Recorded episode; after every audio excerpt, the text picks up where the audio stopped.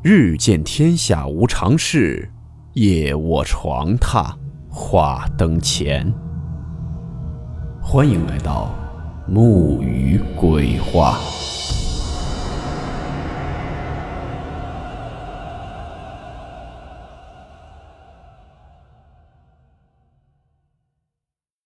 今天的故事是发生在北京的一起著名的真实灵异事件。事件名称：密云水库灵异事件。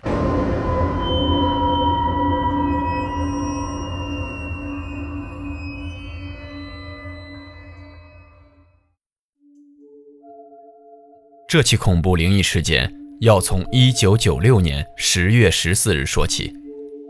当时，一辆公共汽车圆明园公交总站开出来，停靠在圆明园南门公交车站。这辆末班车上有一位年龄偏大的司机和一名年轻的女售票员。车上上来四位乘客，一对年轻夫妇和一位年纪老迈的老太太，当中还有一个年轻的小伙子。上车后，年轻夫妇亲密地坐在司机后方的双排座上，小伙子和老太太则一前一后地坐在了右侧靠近前门的单排座上。车渐渐开动，向着终点站香山方向开去。十月的北京深夜十分的严寒，路上只能听见发动机的声音。过了两站，刚刚过了北宫门车站，大家就听到司机突然大声骂道：“妈的，这个时间平常连个鬼影都看不到，今天真他妈的见鬼了！靠，还不在车站等车？”这时。车上的乘客才看到，一百米远的地方有两个黑影在向汽车招手。售票员劝说：“还是停一下吧，外面天气那么冷。再说，我们这也是最后的末班车了。”公交车停下，那两个人，确切的说应该是三个人，两人中间还被架着一个。上车后，他们一句话也不说。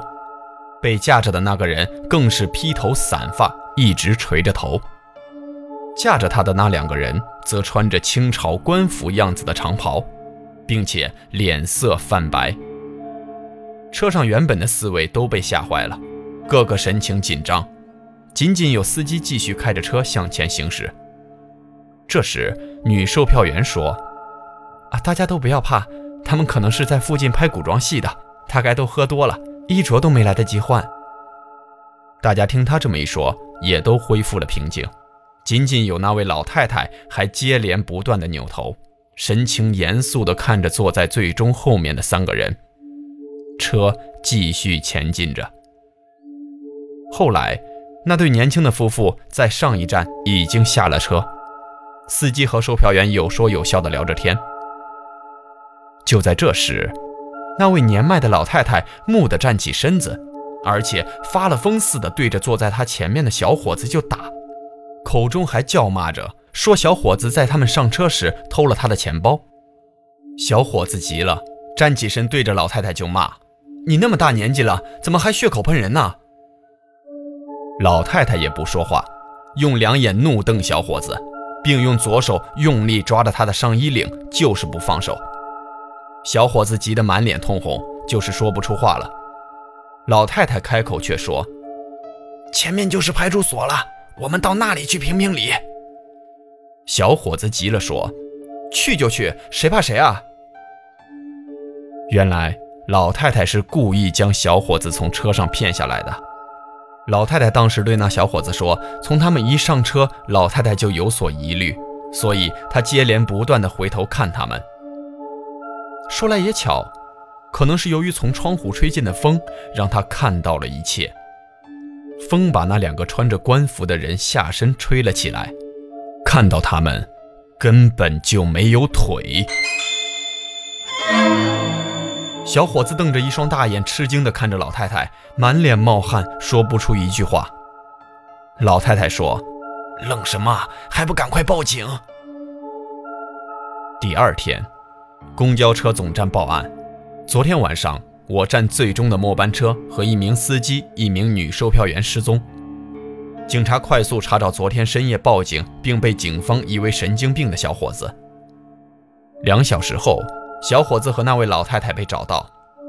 当晚，《北京晚报》和《北京新闻》快速报道了这令人震惊的新闻，并对小伙子和老太太做了现场采访。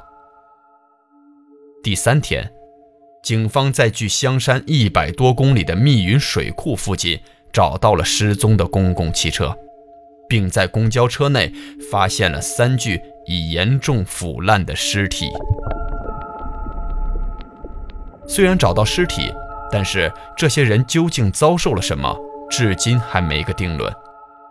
不仅如此，案件疑点也显得十分诡异。第一，警察发现的公交车不可能在跑了一天的情况下还能继续开出一百多公里。警方还发现。车油箱里面根本不是汽油，而是鲜血。第二，更加诡异的是，尸体竟然会在不到两天的时间中严重腐烂。这样的事就是在夏天也是不可能发生的，何况是十月份的北京。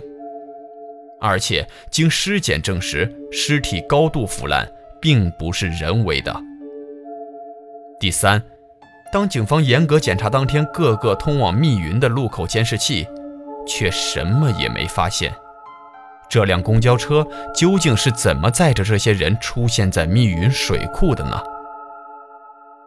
这起北京密云水库灵异事件在当时引起了轩然大波，很多人民群众对自身的安危生出了强烈的危机感，整个北京医学界和公安部门都束手无策。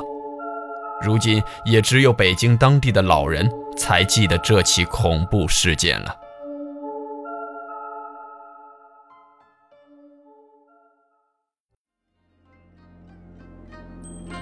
好了，我们今天的故事到此结束，祝您好梦，我们明晚见。月光阴风吹柳巷鬼谁人愿爱凄厉鬼身？